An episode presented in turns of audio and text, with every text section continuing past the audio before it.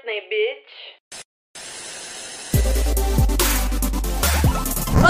Internet! Muito tem se falado sobre Britney Spears nos últimos tempos. Então eu resolvi enaltecer a nossa princesinha do pop e trouxe um top 8 de momentos icônicos da Britney Spears pra gente relembrar. Lembrando que são mais de 20 anos de carreira, então eu escolhi apenas alguns momentos. E lembrando que dá pra fazer parte 2, parte 3 desse vídeo, se vocês curtirem, vocês podem me pedir aí nos comentários, beleza? Então bora! Eu não tinha como começar essa lista de outra forma. A Britney Spears se tornou uma revelação pop no momento em que ela lançou o clipe de Baby One More Time em 1998, o seu primeiro single e também a faixa título do seu primeiro álbum.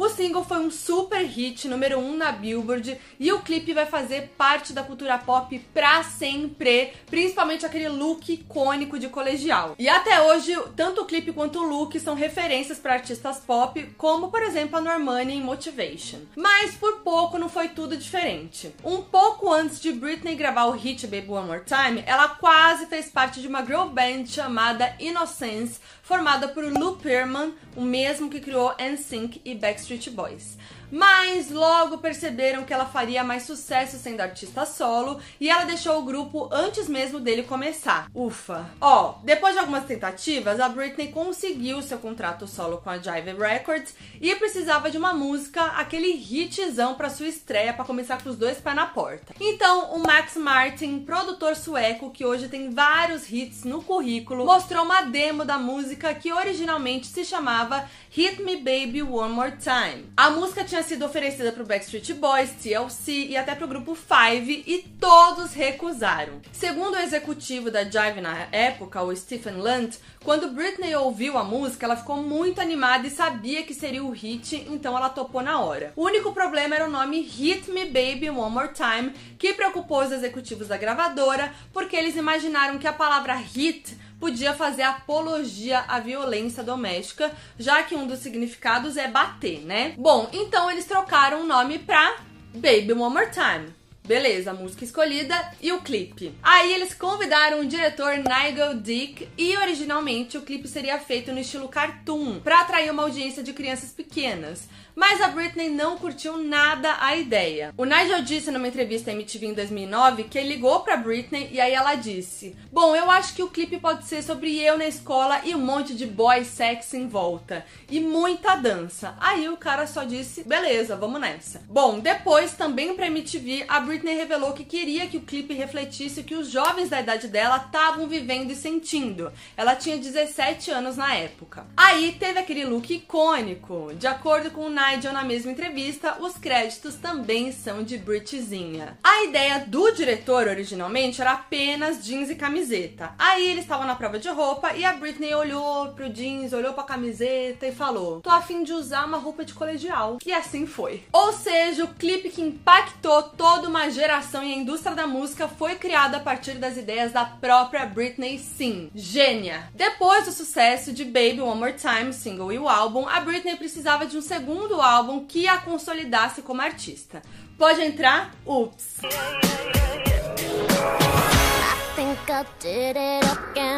A Jive Records, bem da ligeira, repetiu a fórmula de Baby One More Time. Mesmo produtor e mesmo diretor pro clipe. Bom, independente de quando você nasceu, todo mundo já viu pelo menos algum frame desse clipe, onde a Britney aparece com o icônico macacão vermelho em Marte. E adivinha? Mais uma vez, foi ideia dela. Eu tô reforçando isso aqui porque muitos acreditam que Britney é somente um produto, mas foi sempre ela quem definiu seus projetos e a sua carreira. Como vocês podem ver, ela sempre soube o que ela queria. Então, até mais por isso que é tão revoltante tudo que ela tá passando e tudo que ela passou sobre a conservadoria e outras pessoas cuidando da carreira e da vida dela. Numa entrevista para MTV em 2000, a Britney afirmou que toda a ideia do clipe de Whoops foi dela. O clipe veio da ideia de que ela queria estar tá em Marte dançando em Marte, simples assim. Também para MTV, o diretor disse que Britney foi bem específica quando contou para ele a sua ideia. Foi tipo assim: eu quero estar tá no macacão vermelho e quero ter um astronauta bem bonitinho, mas não quero quero nada de foguete. e sobre o look, o Nigel disse que tinha um outro macacão, na verdade, que era lindo e que ele, o diretor, tinha amado. Muito que bem, na noite anterior da gravação, o diretor recebeu a notícia de que Britney contratou um cara que trabalhou com Michael Jackson e que ela usaria aquele outro macacão vermelho no clipe. E quem vai dizer não, né, meus anjos? E sabe aquela cena em que a Britney aparece deitada? Rolou um acidente nessa cena. De acordo com a Britney, eles estavam filmando e a câmera caiu. E isso desestabilizou muito a Britney e rolou todo um drama. Quando a gente vê, a gente nem imagina, né? Porque deu tudo certo. Inclusive, essa cena serviu de inspiração para muitos artistas, como Ariana Grande em Break Free. E não podemos negar que Toxic é um dos maiores hits de Britney e uma das músicas pop mais icônicas de todos os tempos, né? Baby, can't you see? Pois é, o clipe de Toxic também inspira artistas até hoje, como Dua Lipa em Break My Heart e vários outros. Mas quase que tudo foi diferente mais uma vez. A música foi originalmente oferecida para Kylie Minogue para o álbum Body Language, mas ela recusou e se arrepende. Toxic was was was potentially mine and I didn't do it. Why? What a silly, Why didn't you silly, do it? silly, silly girl. Why didn't you do it? Um, You just stupidity. I mean, hey, Brittany did a fantastic job. Right. So maybe it wouldn't have been the same with me. I don't know. Bom, errada ela não tá quando disse que a Britney fez um ótimo trabalho com a música, né? Ela arrasou. Não consigo nem imaginar outra pessoa cantando Toxic. E olha que demais, aqueles violinos da música são sample de uma música de Bollywood dos anos 80.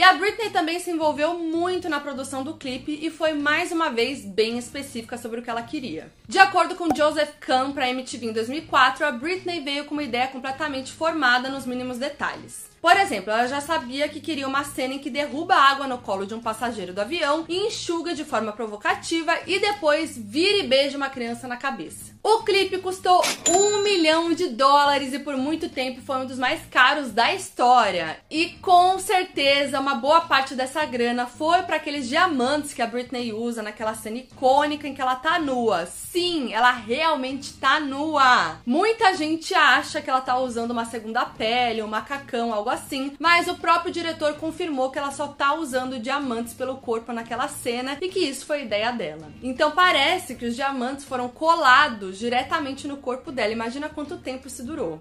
O look se tornou tão icônico que virou inspiração do look usado pela Britney na sua residência de Vegas e por outras artistas como Jennifer Lopez, Carly Close e várias outras. O diretor ainda contou que Britney pediu para apenas o diretor, o seu assistente e o câmera estivessem presentes durante a gravação dessa cena e todos os outros funcionários saíssem. O diretor também disse em entrevista que todos os clipes precisam de uma cena icônica para o clipe se tornar icônico e que essa era a cena. Mas, na minha opinião, não sei vocês, a cena mais icônica de Toxic é a Britney com a roupinha de aeromoça dançando no meio do corredor do avião, né? Fala sério, gente. Ela andando no meio do corredor ali com aquela roupa. Gente, tudo pra mim. Mas a real é que esse clipe tem várias cenas icônicas, inclusive aquela dos lasers que até inspirou a Pablo no clipe de Problema Seu, na cena em que ela tá prestes a, a pôr as mãos no PV2, né? Muito que bem, a Britney nessa cena, ela tava em frente a uma tela verde e teve que imaginar aqueles lasers ali e fazer uma coreografia como se estivesse desviando deles. Inclusive, dá pra ver esse momento no making off. Aliás, o clipe de Bad Blood da Taylor Swift tem referências a Toxic, afinal é do mesmo diretor, Joseph Kahn. A mais clara é a cena do fogo. Até o cabelo e a make ficaram parecidos, né? Ah, e vale lembrar também que o único Grammy da carreira de Britney foi por melhor gravação dance por Toxic em 2004. Aclamação. E vocês já repararam que o Womanizer e Toxic têm uma narrativa bem parecida? A Britney disfarçada, com várias cores de cabelo e personalidades diferentes, enfim. Isso é proposital. A Britney realmente pensou em Womanizer como uma sequência de Toxic, como a gente pode ver no documentário Britney for the Record, que mostra os bastidores das gravações do álbum Circles e dos clipes Womanizer e Circles. And it's like a toxic two but it's better. Mas o diretor Joseph Kahn, o mesmo de Toxic, inclusive, não vê exatamente como uma sequência. Pra MTV em 2008, ele disse que via como uma resposta de 2008 para Toxic. Ele disse que sente que ele podia ter melhorado alguns elementos e momentos de Toxic e que o clipe de Womanizer é um pouco mais vanguardista. Lembrando que o Womanizer foi o primeiro single do álbum Circles, lançado em setembro de 2008.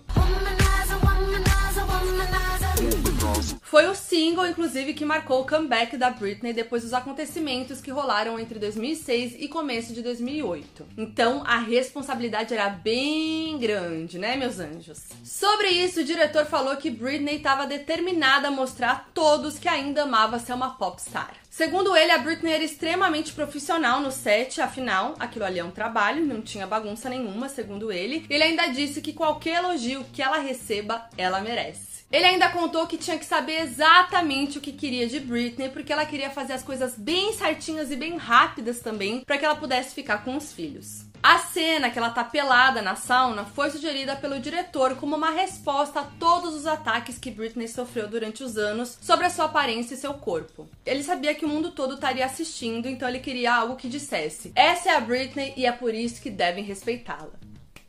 E aí, como rolou em Toxic, naquela cena em que a Britney tava nua, dessa vez o set também foi esvaziado quando ela tava nua para filmar a cena, ficando apenas a Britney e o diretor. E aí, o final do vídeo mostra ela sorrindo e também foi proposital. Eles queriam dizer ao mundo de maneira sutil que ela tava bem. E deu tudo muito certo, já que a música ficou no top da Billboard Hot 100. Além disso, alguns artistas e bandas famosas fizeram covers da música, como Lily Allen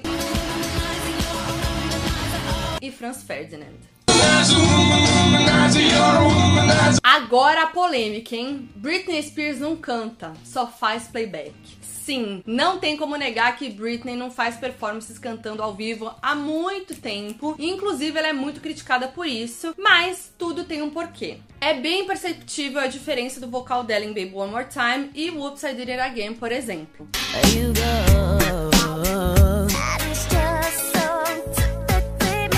No primeiro álbum, a Britney ainda apresentava um vocal mais encorpado, com mais graves e mais força. E a partir de Oops, a Britney se entregou 100% à chamada Baby Voice, aquela voz aguda, mais suave, pela qual ela ficou conhecida e a sua marca. E não é à toa que quando qualquer pessoa vai imitar a Britney, ela força a voz para parecer mais infantil, sempre com aqueles fries, que é aquela tremidinha que deixa a voz sexy, e os gemidinhos, né, muito característicos da Britney. Aqui no canal mesmo tem exemplo da Carol Biazin imitando muito bem a Britney. Uh, oh, yeah, yeah, yeah, e a gente já viu também a Ariana Grande, Nicole Scherzinger. baby, can't you see? It's all in the eyes e até a Christina Aguilera imitando a Britney. E todas ficam bem parecidas porque aquele timbre não é natural, ele é forçado. Na época em que a Britney se lançou, ela foi a maior representante feminina do mercado teen pop e ninguém tinha uma voz como a dela, que era doce, sexy e ao mesmo tempo infantil. A Christina Aguilera, por exemplo, sua concorrente direta, tinha a proposta de um vocal forte, grave, encorpado. E foi tudo uma estratégia. Eles queriam que a Britney fosse única e a Baby Voice ajudou ela a se destacar no mercado porque só ela tinha aquela voz. Mas essa técnica custou a Britney sua potência e controle vocal. Quem é fã já viu e reviu esses vídeos várias vezes, inclusive. Quando a Britney era pequena, o vocal dela era super potente, controlado, com volume, como dá pra ver na performance do programa Star Search em 92, quando ela tinha 10 anos.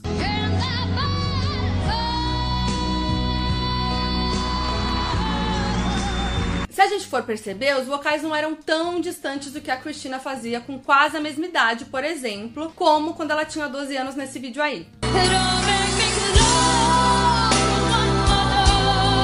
Em 98, antes mesmo de lançar o seu primeiro álbum, a Britney cantava Baby One More Time ao vivo. Agora, meus anjos, repara na diferença da voz dela nesse vídeo, também cantando Baby One More Time, mais em 2000. Oh, baby, baby, how was I supposed? Consegue distinguir? É bem difícil reproduzir essa baby voice ao vivo, já que não é natural, principalmente quando tá dançando daquela forma ao mesmo tempo, né? Por isso o playback. E o que anos de forçação, se eu posso usar essa palavra, e playback trazem de consequência? Instabilidade e danos à voz. Dá pra ver, inclusive, nesse vídeo dela cantando Shadow ao vivo. Vocês percebem a, a como a voz falha? E também dá pra perceber essas falhas quando ela cantou Happy Birthday pro L.A. Reid em 2012 no X Factor, quando ela era jurada. Happy birthday to a própria Ariana Grande, uma das maiores imitadoras de Britney, já disse que essa técnica é muito prejudicial à saúde da voz. Em uma entrevista para Carissa Walford, a Ariana disse que não fazia mais imitações porque aquilo estava prejudicando a sua voz. I was doing them all the time and it's actually really bad for my voice. If you try to make yourself sound a different way, yeah. your voice can sometimes get a little like swollen or irritated. Mas a gente teve sinais do vocal potente ao vivo de Britney recentemente na sua residência em Las Vegas. Em 2017, ela fez um cover de Something to Talk About de Bonnie Raitt durante um show da residência depois de discursar sobre como parecia ilegal ela tá com o microfone de mão, né? Já que ela sempre usava aquele headset e sobre como a mídia pode te colocar no topo do mundo e logo depois no fundo do poço. É bem isso que, que aconteceu com a Britney mesmo, né?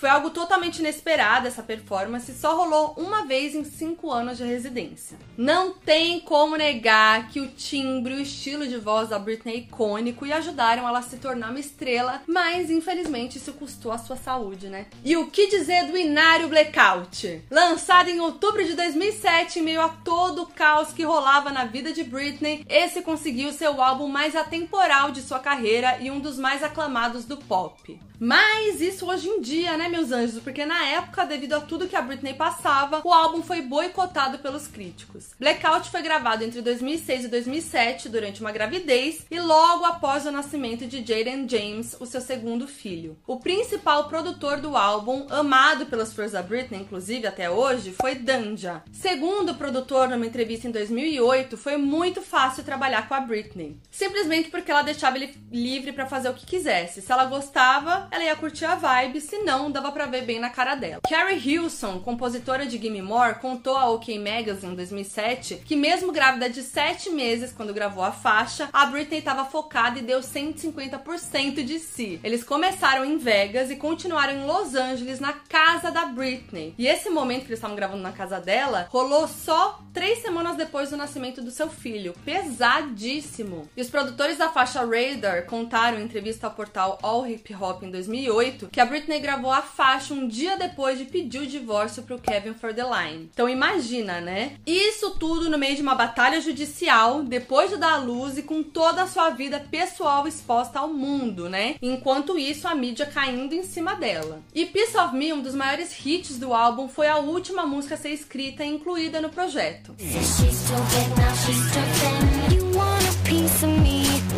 O álbum estava pronto, mas a equipe da Britney deu a chance à dupla de produtores Blood and Avant de escrever uma última música. A única regra era que não poderia ser sobre a vida pessoal e problemas de Britney. Como a gente pode perceber, isso foi ignorado pela dupla, já que Piece of Me fala diretamente sobre os problemas de Britney com a mídia. E o que aconteceu? Eles foram demitidos? Não! A Britney amou a música e os produtores contam que ela chegou no estúdio super animada, já tinha decorado a letra e gravou gravou tudo em meia hora. Apesar do álbum falar muito sobre se divertir, ser sexy e tudo mais, muito da vida pessoal de Britney no momento tá registrado ali. Na música Gimme More, por exemplo, a Britney canta: Flashes de câmeras estão disparando enquanto nós dançamos sensualmente, e eles continuam olhando. Parece que a multidão tá dizendo me dê mais. Essa é uma clara referência à constante perseguição dos paparazzi a todos os aspectos da vida da Britney. Em Why Should I Be Sad, uma das músicas mais pessoais da carreira, a Britney canta sobre o seu ex-marido, Kevin Federline, e como ele era uma pessoa horrível. E ela também fala sobre seus filhos. Goodbye, Ela diz assim: Não se preocupe com os nossos anjos. Algumas revistas tentando interferir e dizendo coisas na sessão de fofocas. Eles terão boa educação e serão bem treinados. Não se preocupe, eu vou guardar nosso segredinho quando eu fizer essa pergunta. Bom, dá para falar por horas sobre toda a complexidade desse álbum, as referências que vão desde Donna Summer, Janet Jackson, Destiny's Child, a representatividade na cultura pop e tudo mais. Mas já deu pra ver por que tá na lista de momentos icônicos da Britney, né? E se tem algo icônico na carreira de Britney, essa coisa é a capa da Rolling Stone que ela fez em 99. Serviu até de referência pro clipe de Me Beija da Manu Gavassi, quem que lembra? Esquece o seu tempo em mim, vem cá. A foto fotografada por David LaChapelle, em que a Britney tá de sutiã e calcinha segurando o boneco dos Teletubbies, foi muito controversa na época por ser considerada sexy demais para uma garota de 16 17 anos. E o mais legal de tudo é que a Britney sabia disso. Numa matéria publicada em 2011 pela Rolling Stone sobre as melhores capas feitas por artistas revelação, a revista contou detalhes do backstage da foto. Essa capa pode não parecer tão chocante hoje em dia, mas quando saiu em 99, a Britney tinha apenas 17 anos, como eu falei, e nunca tinha protagonizado um escândalo. E ela tinha essa coisa meio inocente, né? A revista diz que o fotógrafo David LaChapelle lembra exatamente de como foi aquela madrugada de fotos quando a Britney ficou só de calcinha antes que seu manager, o empresário dela, chocado, entrasse no quarto. E aí, na hora que ele entrou no quarto, David LaChapelle conta que a Britney falou: É, realmente não me sinto confortável. E aí, nesse momento, o fotógrafo se sentiu traído, ficou meio perdido, mas assim que o empresário dela saiu do quarto, a Britney disse: Tranque a porta! E desabotoou a sua camisa. Trá! Essa história é tudo pra mim, eu amo. E a Britney, ela sempre curtiu ser sexy. Nunca foi por nada, assim, segundo ela, né? Porque sempre jogava isso na cara dela, sempre é, polemizavam ela ser sexy desde os 17 anos e tal, e ter esse jeito. Mas ela disse que ela só gostava, ela se sentia bem assim. Inclusive, tem aquela entrevista fatídica, icônica, em que a, a repórter super grossa pergunta pra ela o que, que era aquilo de uma foto dela, né, sensual, e ela fala: Uma foto bonita. Trá! What happened to your clothes? What well, I happened have on clothes now. I know. But what's this about? No kidding. What is it about? What is it about? Yeah. It's about doing a, a a beautiful picture. E a Britney Spears é a dona do VMA Sim, o VMA, que é o Video Music Awards, que é a premiação da MTV, uma das mais famosas do mundo da música. Depois de tantos momentos memoráveis que redefiniram a cultura pop, esse título é merecido sim, então bora relembrar alguns momentos. A primeira performance de Britney na premiação foi em 99. Ela e o NSYNC performaram juntos, mas só dividiram o palco por poucos momentos. Aí ela abriu para eles, né, lá no palco. A Britney levou o conceito de Baby One More Time pro palco, com uma sala de aula e muita dança. E depois de performar, ela disse: Quero apresentar para vocês alguns amigos meus. E aí então surgiu NSYNC e foi tudo porque ela era a cantora do momento e o NSYNC o grupo, a boy band do momento. Right now I'd like to introduce to you some friends of mine. Bom, a era Oops, I Did It Again trouxe uma das performances mais memoráveis de Britney no VMA, quando ela arrancou seu terninho Dolce Gabbana enquanto cantava Satisfaction, o cover do Rolling Stones. E aí ela ficou só com o look colado, cor da pele, em que parecia estar pelada para cantar Oops.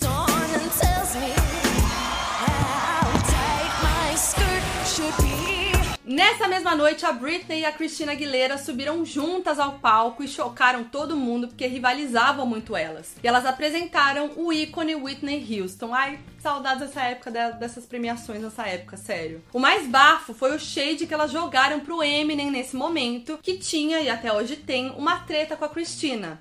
Tonight has been an amazing night for the both of us. Yes, it has. Getting to perform on stage at Radio City, meeting Janet Jackson, Eminem. Anyway.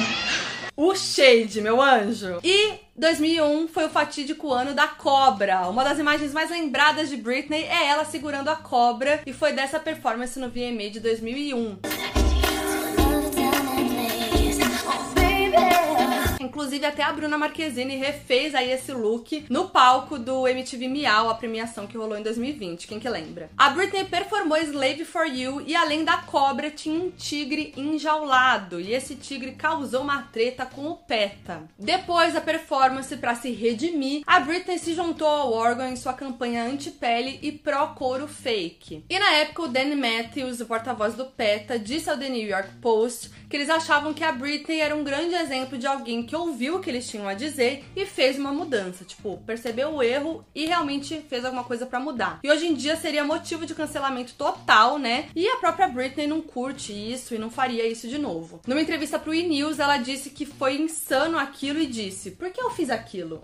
Why did I do that? Would you ever do it again? Hell no. Why not? That's so dumb. No. Até 2016, a cobra chamada Banana estava viva e a MTV conseguiu encontrar ela e checar que a cobra estava bem. E o micão de 2002 quentou pra história. Em 2002, a Britney entregou um prêmio pro Michael Jackson, mas na verdade foi tudo um mal entendido, uma falha de comunicação. A Britney subiu ao palco para parabenizar o Michael pelo seu aniversário de 44 anos e acabou citando ele como o artista do milênio. I consider him the artist of the millennium. Aí o Michael ficou emocionado em receber o prêmio de artista do milênio que nunca existiu. Bom, aí resultado, né? Ele se confundiu e achou que estava sendo premiado. O que, que ele fez? Pegou um objeto da decoração do bolo e achou que era um troféu, gente, agradecendo. Meu Deus do céu. When I was a little boy in Indiana, if someone had told me if someone had told me that one day I would be getting as a musician um, the Artist of the Millennium Award, I wouldn't have believed it. Micão, micão, gente. Ah, e lembrando que a Britney já performou com Michael Jackson a música The Way You Make Me Feel em 2001, num show que celebrou os 30 anos da carreira solo do Michael Jackson. Não é para qualquer um.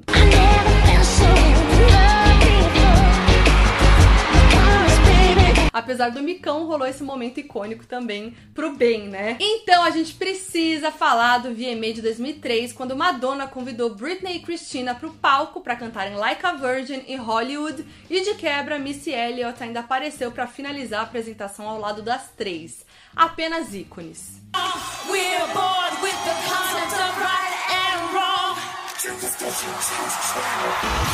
E aí rolou ele, o beijo fatídico entre Madonna e Britney e o infame corte do beijo de Madonna e Christina pra mostrar o Justin Timberlake, que era o ex recente da Britney Spears lá, que tava com a maior cara de cu.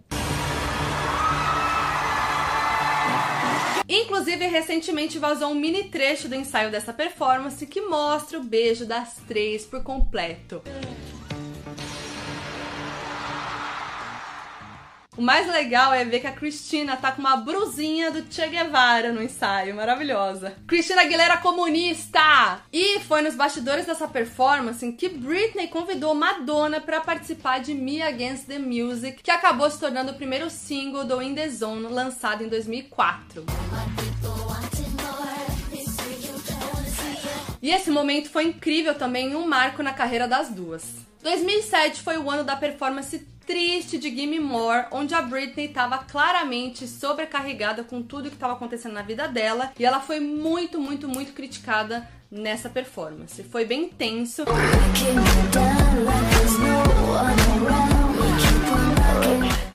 Vou me estender em entrar nesse assunto porque eu contei os bastidores dessa performance com detalhes no vídeo sobre Free Britney, então depois desse vídeo vai lá assistir. Em 2008 ela fez o comeback dela. Depois de todos os bafos que rolaram em 2006 e 2008, essa performance frustrante de Gimme More, Britney voltou ao VMA em 2008 como a mais premiada da noite, levando os prêmios de clipe do ano, melhor vídeo de uma artista feminina e melhor vídeo pop, todos por Piece of Me. I'm in shock right now. I was not expecting this. A melhor resposta que ela podia ter, né? Esses momentos pré e pós VMA foram mostrados no documentário Britney for the Record. Ela ficou muito feliz e emocionada, foi um grande momento para ela e as fotos dela com os prêmios provam isso.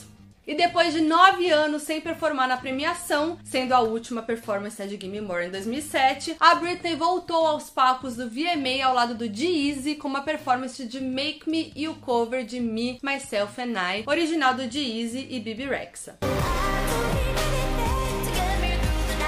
Ah, e aí foi muito emocionante ver ela bem, feliz de volta aos palcos do VMA, que querendo ou não foi a performance que ajudou ela a se tornar a estrela que ela é hoje, né? Ai meu Deus, que emoção falar de Britzinha, sério, a carreira dela é incrível incrível. A gente só tem a comemorar Britney Spears, entendeu? Porque realmente ela mudou a música pop. Então a gente tem muitos momentos icônicos para falar sobre Britney, muito mais aclamado que ficar trazendo as polêmicas dela, não é mesmo? Se vocês curtiram esse vídeo, me contem aí nos comentários, me diz se vocês querem uma parte 2 de repente, porque tem muito mais coisa para falar sobre ela. Deixe seu like, deixe seu comentário, se inscreve no canal se você ainda não é inscrito. E é nóis, vejo vocês no próximo vídeo.